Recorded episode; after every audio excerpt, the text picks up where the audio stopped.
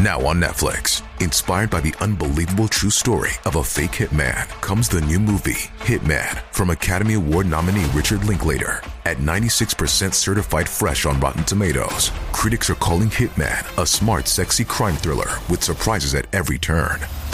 Starring Glenn Powell and Adria Arjona, Hitman. Now playing on Netflix and in select theaters. Rated R. あなたの隣人、ゆっくりレ夢ムだよ。あなたの隣人、ゆっくりマリサだぜ。ねえマリサ。ノストラダムスってどうなったの？そろそろ来るの？突然どうしたレ夢ム。ノストラダムスとはまた懐かしいな。今じゃ全く聞かないぜ。どちらかといえば、陰謀論の Q アノンとか、そういうやつの方が今風じゃないのか？いや、この間スーパー銭湯の漫画コーナーで、マガジンミステリー調査班ってのを読んだのよ。略して MMR。R はリサーチの意味ね。世界が滅ぶとか、いろんな予言が当たってるとか、読んでいて背筋が寒くなったわ。お風呂入った直後なのにね。うまいこと言った感じに言うな。俺はそんなことを言うレイムに、背筋が寒くなるぜ。そんなんじゃ、マルチやネズミ講、霊感商法にはまっちまうぞ。レイムのお金は滅亡する。な、なんだって俺は木林かよ。っていうか古すぎて、このネタわかる人いるのか ?MMR でのストラダムスやってたの、もう30年ぐらい前だぞ。うちの視聴者が、どんなに博識でもギリギリだ。大丈夫よ。うちの視聴者は格調高い人々だから、絶対に MMR を知っている。いや知っていて当然だ。おかしなノリになるからやめろ。それに1999年に世界は滅亡してない。木林の予言、いやノストラダムスの予言は外れた。しかしそのスーパー銭湯、どんだけ古い漫画置いてるんだ。古本屋にもないんじゃないか ?MMR。大丈夫よ。この頃は電子書籍もあるから読み放題よ。よかったわね。何がいいんだか。わざわざ読まないだろ。MMR はギャグ漫画としては傑作だが、まさかレイムがハマるとは思わなかったけどな。よく考えたら、1999年を超えた私たちは、奇跡の世代かもしれないわね。まあ、1999年って大きなイベント、いろんな話があったな。まあ、俺はケンシロウとから王が現れなくて、よかったとは思うがな。それじゃ今日は、1999年に起きた事件について話そうか。どんなお話 ?MMR 絡み ?MMR はもういいぜ。それじゃ解説していくとしよう。みんなも、それではゆっくりしていってね。今日解説するのは、町田市、美大生失踪事件だ。1999年8月14日から、美大生だった愛さんが連絡が取れなくなり、失踪したものなんだ。20年以上前の事件ね。愛さんはどんな人だったの？そうだな。まずは事件のあらましについて、説明していこうか。愛さんは玉美大に通う女子大生だった。失踪当時は18歳。出身は愛知県で、事件当時は町田市に住んでいた。ということは、愛知県から大学のために、一人暮らしで上京してたの？いや、愛知県は出身県だが、当時はご両親と弟と、町田市で暮らしていた。そして、事件の起きる1日前の8月13日早朝、両親と弟が愛知県に帰省している。なるほどね。愛知県がご両親の出身、もしくは、おばあちゃん家だったのね。ああ。家族は一足先に帰省したんだ。愛さんは家族が帰省した次の日に、歯医者の予約があったそうで、一緒には帰省しなかったんだ。ところが次の日以降、家族は愛さんと連絡が取れなくなってしまう。自宅への電話も繋がらず、愛さんへの携帯電話での連絡もつかない。自宅の電話はともかく、携帯電話も出ないっていうのがどうも不安よね。正確には PHS だったそうだが、本来本人が携帯しているべき通信機器に、連絡がつかないのは不自然だな。不安の中家族は帰省先から、8月16日に町田の自宅に帰ってくるんだ。だがそこに、愛さんの姿はなかった。しかも8月14日の歯医者へ、行ってないことが判明する。ってことは、14日の歯医者の予約以降、彼女に何かがあったってこと？いや、歯医者の予約以前に、目撃証言があったそうだ。愛さんは近所のレンタルビデオ屋で、ビデオを返却していた。そのお店に記録が残っていたんだ。レンタルビデオ懐かしいわね。今じゃほとんど配信だから見なくなったけど、昔はどこの街にもたくさんあったものね。でも返却記録だけじゃ、愛さんかどうかわからないんじゃない？もし他の人が返却していたら、その点についても確認が取れたそうだ。そのレンタルビデオ店の店員が、彼女のことを覚えていたんだ。そして愛さんがビデオを返却したのは、8月13日の17時50分頃だった。そして、その後の足取りはつかめていない。それじゃ、そのレンタルビデオ店を出た後、14日の歯医者までの間に、彼女の身に何か起きた可能性があるわけね。彼女はレンタルビデオ店を出て、駅に向かったらしい。そして、その後の消息は分かっていないんだ。駅に向かう。17時50分以降ってことは、夕食を買いに行った？もしくは誰かと食事とか？そういった可能性が考えられるな。ここからは彼女が消息を絶った時の状況、この辺りを見てみよう。彼女はバッグを持ち、所持金は1万5千円ほど。財布と PHS だけを持って失踪している。財布の中には現金と銀行のカードだけで、クレジットカードやパスポートは持っていなかった。まあ普段、パスポートは持っていかないでしょ。でもクレジットカードは持って行ってもいいわよね。まあな。でも当時18歳の大学1年生だったわけだ。クレジットカードをそんなに使うだろうか？確かにね。今でこそ電子マネーとか、結構現金を使わないけど、1999年ぐらいだと、まだまだ現金が主流よね。そうだ。だからクレジットカードを持っていかないのは、不自然じゃないだろう。そして服装だが、ノースリーブシャツにジーンズ、サンダル履きだったそうだ。レンタルビデオ店の店員が見てたのかしら？もしかして結構な美人なの？愛さんって、ああ、情報を求めるために写真が出ている。身長171センチのスレンダーな美人だ。スタイルもよく美人な彼女は、モデル事務所に所属していて、モデル活動もしていた。綺麗な女性ってだけで、異性関係のトラブルとか、結構危険な感じがしてくるわね。しかもモデルもしてたなんて、そういった問題とかなかったのかしら？わからない。だが、彼女の性格は派手ではなく、しっかりとした人物だったらしい。友人関係も多数と付き合う感じではなく、少数の信頼できる友人との付き合いを、重んじていたそうだ。いい友人に恵まれていたのかもしれないわね。それじゃ、人間関係のトラブルはなさそうなの？ああ。少なくとも両親によると、無断外泊などはなく、友人との関係も良好だったようだ。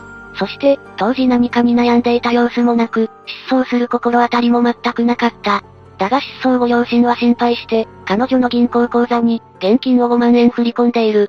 もし何かに悩んでいたのに気づかなかったのなら、って考えたのかしら。いいご両親ね。そうだな。だが失踪当時2万円だった彼女の銀行口座は、その5万円を振り込んだ後も、動きはなかったんだ。1万5千円じゃ、1日か2日ぐらいでなくなるわよね。それじゃ少なくとも彼女は、お金を持ってないってことになるんじゃ。そう考えられる。少なくとも、自分のお金はなくなっているだろう。18歳の美人美大生。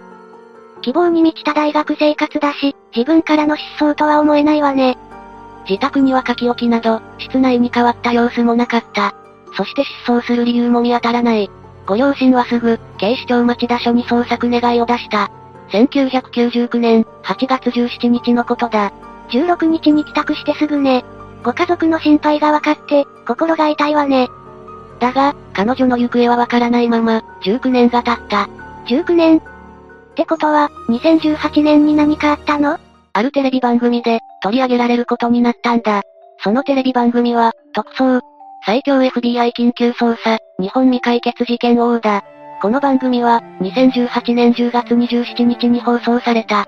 こういった失踪事件は、ご家族の気持ちを考えると、本当に辛いわね。テレビに取り上げてもらうなんて、色々としんどいでしょうし、藁にもすがる気持ちなんでしょうね。そうだな。色々と事件のことを思い出すし、何よりいなくなった愛する人がいないことを、もう一度実感することになる。できればテレビで、見せ物のようなことにはしたくないだろう。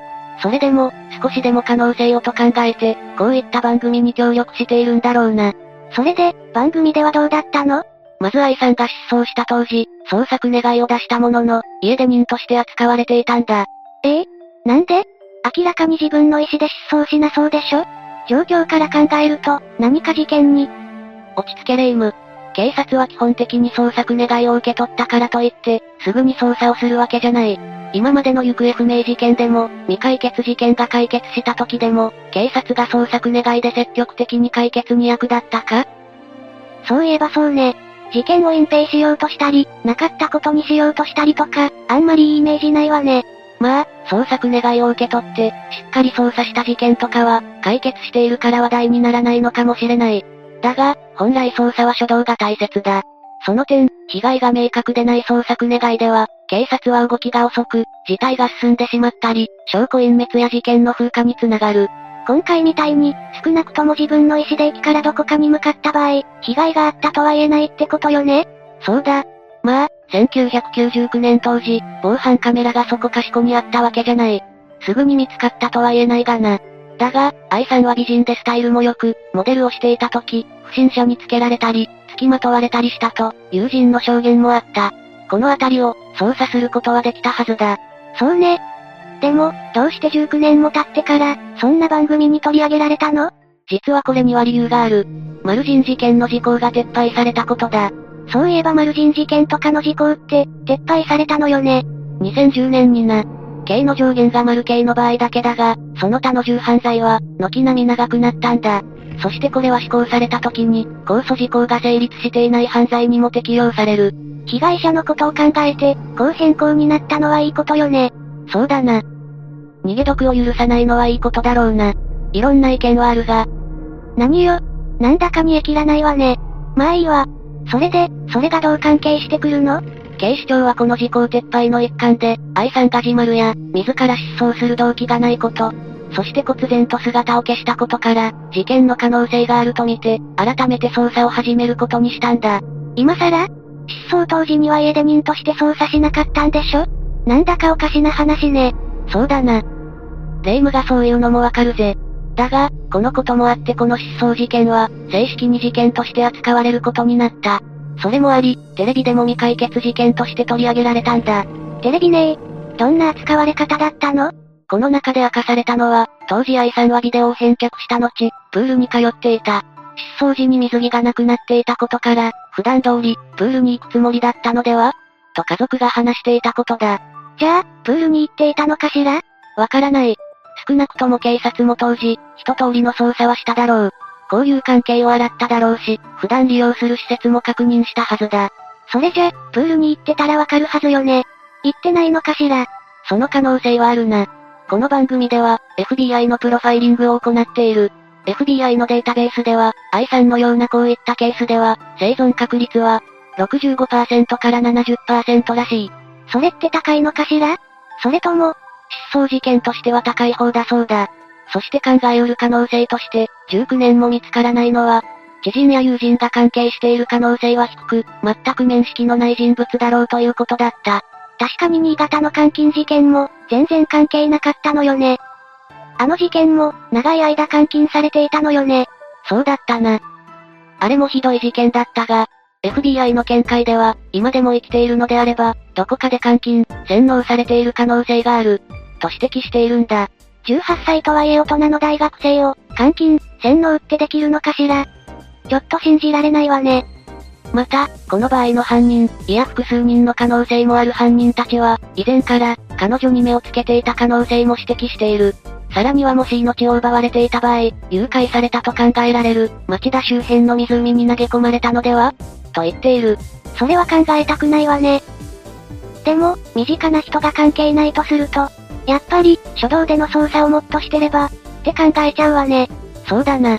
様々な事件で、初動捜査の不備、見込み違いや怠慢、責任回避で迷宮入り、未解決になっている事件は多い。そしてそういった事件の解決時には、新たな犯罪が起きて、発覚する場合がある。それって、犯人を野放しにしたせいで、さらに被害者が増えたってことでしょ？やりきれないわね。もちろん、多くの警察官が真面目に治安の維持、犯罪の抑止や摘発に努めているだろう。だが実際にそういう扱いを受けた被害者は、警察組織に怒りを持つし、報道されたことで、多くの市民が警察に不信感を抱く。本当なら、善良な市民と警察が連携して、犯罪を防いでいくべきだと思うと、これは好ましい状況ではないな。そうよね。警察には頑張ってほしいわね。それで愛さんについては、何か情報はあったの？残念ながらないんだ。19年も経っていることも、影響しているだろうが。そうよね。目撃情報とかいろんなことが、風化してしまっているわよね。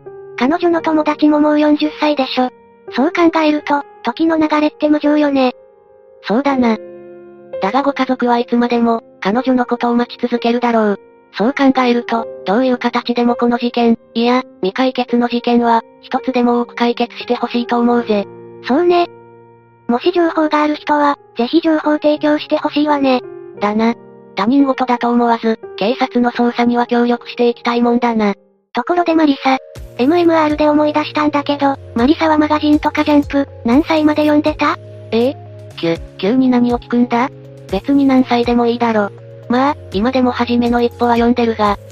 そうなんだ。今はブルーロックってサッカー漫画が流行ってるらしいわよ。アニメにもなってるわ。そうか。